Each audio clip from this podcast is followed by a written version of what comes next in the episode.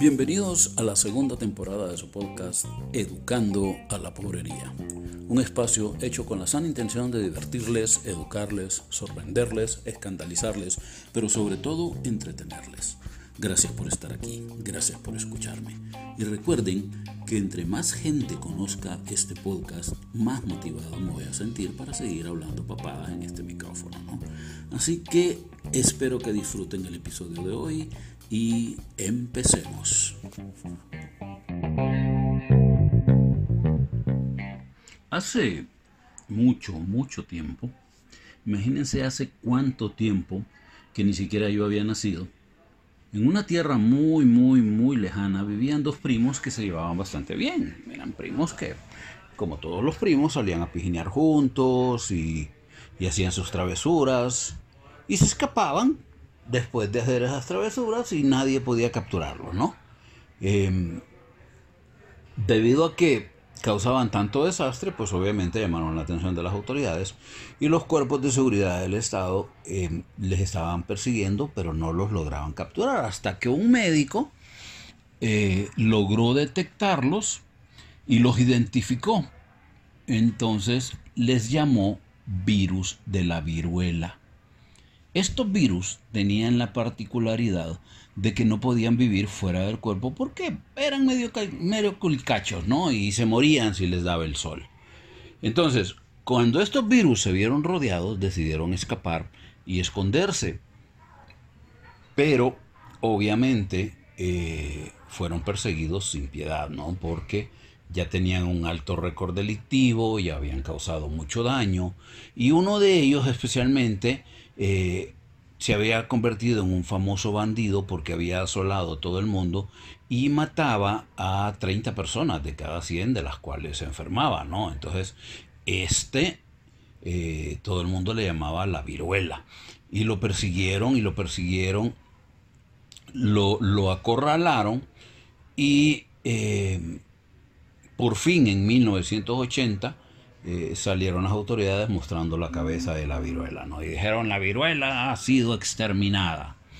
Entonces, pues, obviamente todos gritamos, cantamos, bailamos y nos abrazamos, olvidándonos de su primo, que seguía escondido planeando su venganza. Este primo de la viruela solamente había logrado cometer un error en su vida de fugitivo y en 1970 lo detectaron en una colonia de monos. Creo que andaba echándose su puro o alguna cosa ahí junto con todos los monos, ¿no? Y entonces alguien lo vio, lo identificó, le tomó una foto y le pusieron la viruela del mono. Este fugitivo, obviamente, eh, tenía que mantener un perfil bajo, ¿no? Porque cuando vio que habían decapitado a su primo, dijo, huevos, a mí no me pasa eso.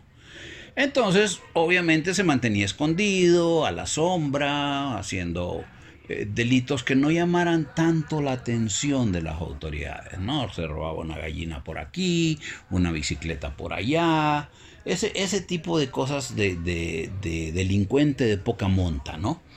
Entonces, nunca salió de, salía de África, se mantenía en una zona eh, con su modus operandi, su, esa era su zona de dominio y pues ahí el hombre vivía, el virus, perdón, vivía de lo más tranquilo y atorado de la risa, ¿no? Los cuerpos de vigilancia pues obviamente sabían que ahí andaba, lo mantenían controladito, pero como era de poca monta no le hacían mucho caso, ¿no? Era un delincuente menor. En aquel entonces, entonces ocurrió un evento que nadie se esperaba, ¿no? Y fue la aparición de un asesino en serie llamado COVID. Claro, cuando apareció la pandemia de COVID, todo el mundo empezó a perseguir al COVID, empezaron a hablar de COVID y voltearon a ver para otro lado. Esto obviamente le cayó de perlas a la, viruela del mono, ¿no? Le vamos a llamar micoruela, por viruela de los micos. Pues micoruela vio su, su oportunidad y se fue mojado para Europa. Obviamente, cuando el hombre llega y llega a Madrid, cuando el virus llega a Madrid y, y, se da cuenta que ahí nadie lo conoce, que ahí no hay orden de captura, que no hay extradición, pues el hombre empieza a darse la gran vida, ¿no? que el chupe, que las drogas, que las viejas, que el rock and roll, y empieza a contagiar gente, ¿no? Y se va de gira por Europa y empieza a infectar a una gente en Suecia, a una gente en París, una gente en Madrid, pero obviamente cuando ya van 30 personas, pues esto llamó la atención, y dijeron, hey, qué pedo, ¿cómo es que esta gente se está se está contagiando, ¿no? Entonces, pues obviamente eh, mucha gente al ver esa enfermedad que no era tan conocida en Europa, porque obviamente no la habían visto antes, empezaron, como usualmente hacen todos los científicos, a inventar pendejadas de qué lo había causado, ¿no?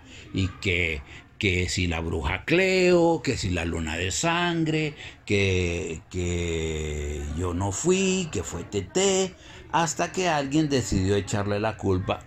Oiga usted nomás esta teoría. Ah, dijo uno, fue que un cabrón se cogió a un mono. A la puta, dije yo, fuck. Y entonces, pues obviamente, ¿cómo? Ah, sí, que no se cae. Fue fue tan estúpida la idea y tan grandota que hasta en un noticiero nacional de gran difusión en este país lo dijeron. Fue que alguien se cogió un mono. Háganme el puto favor. Después, cuando ya investigaron, se fijaron que no era un mono. Era un cabrón tan feo que parecía un mono, pero no era un mono. Entonces, como eran dos cabrones que estaban cogiendo, pues obviamente se les hizo fácil decir, ah, es una enfermedad que se transmite entre hombres que tienen sexo con, el, con, con otro hombre. Claro, diciendo esto, calmaban su alma porque decían, ah, pero a mí no me va a dar porque yo no tengo sexo con otro hombre.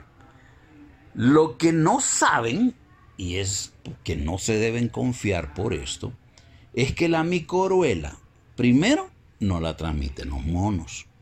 Hasta el momento no se sabe cuál es el, organismo vivo que transmite a la microruela o al virus de la, a la viruela del mono, pues si quieren ser tan estrictos.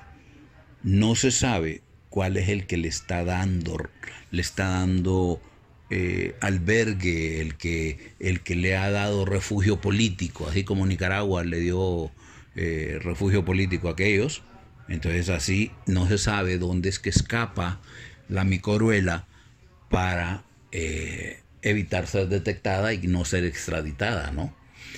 Se supone, se supone que se esconde en los roedores pequeños.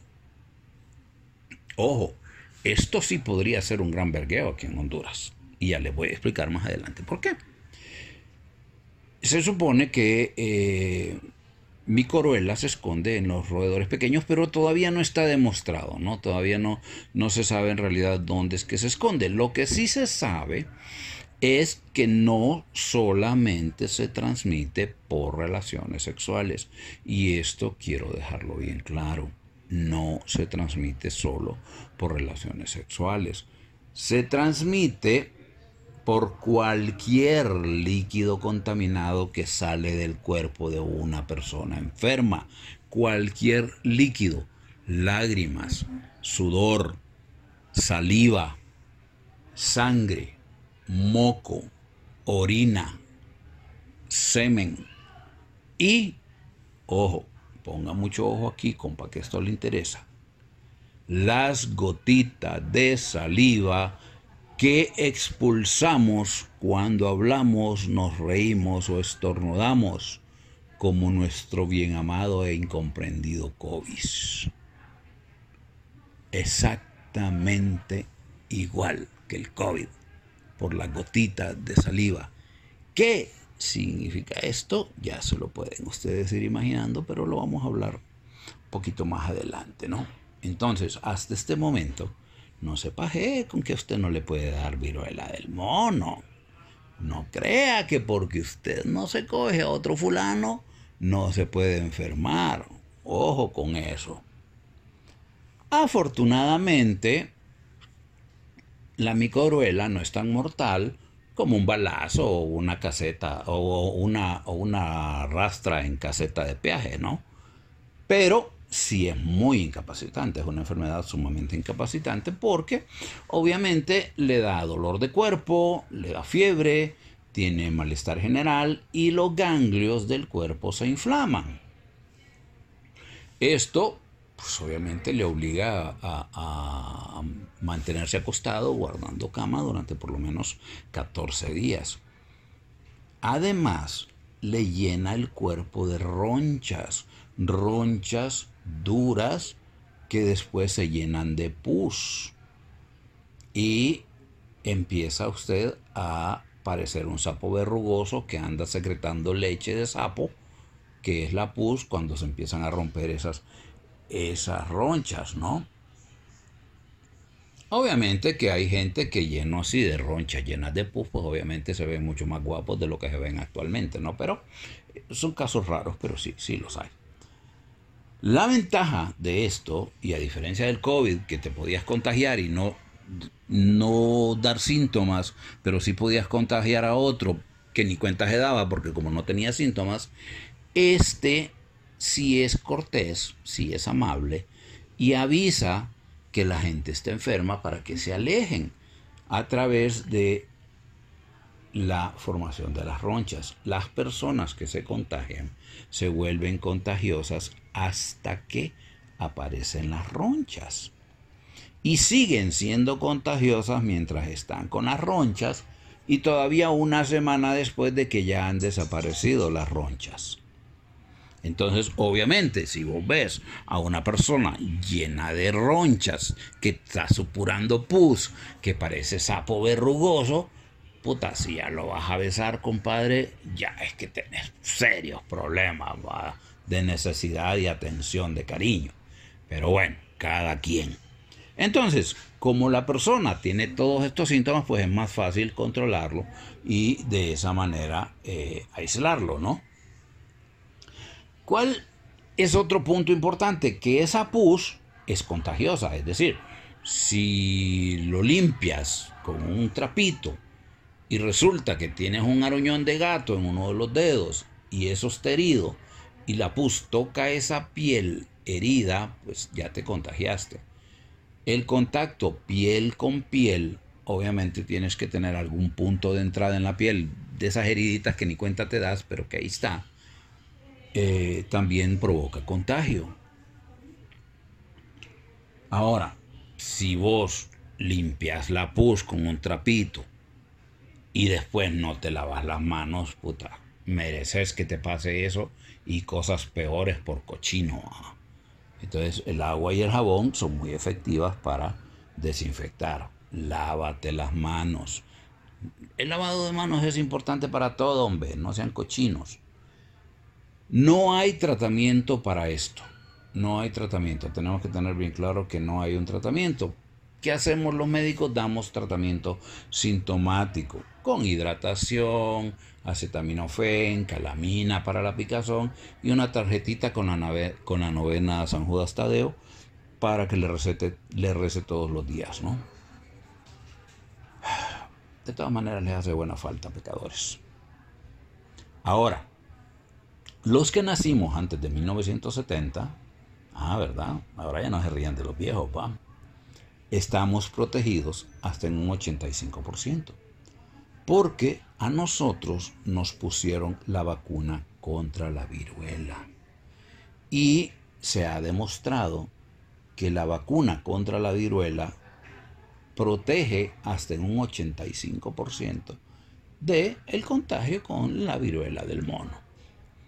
Actualmente hay tres vacunas eh, autorizadas para el uso de la viruela del mono, eh, pero hasta el momento únicamente están siendo utilizadas en África, que es donde vive ese cabrón y ahí se queda, porque a nivel mundial la cantidad de casos que se han detectado no son en este momento tan preocupantes como para eh, declarar un riesgo para la salud pública. ¿no? Entonces, por el momento no hay una vacuna disponible para todo el mundo, la, incluso la vacuna de la eh, viruela, que desde 1970 no, no se aplica y no se produce, pues la tienen ahí como almacenada, siempre la han tenido, obviamente, siempre la han tenido, porque eh, es un riesgo de bioterrorismo, que venga algún terrorista pendejo, se robe un vial y lo deje esparcido por, por el mundo, una enfermedad que ya no tiene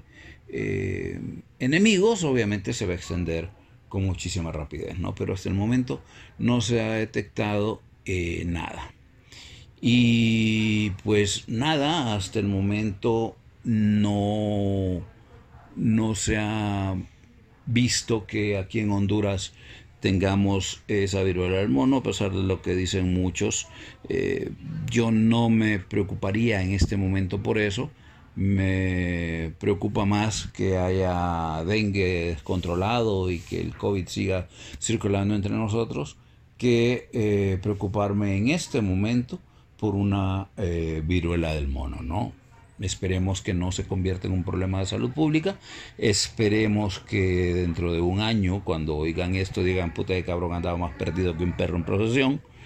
Pero eh, por lo pronto, hasta ahorita, eso es lo que les puedo decir.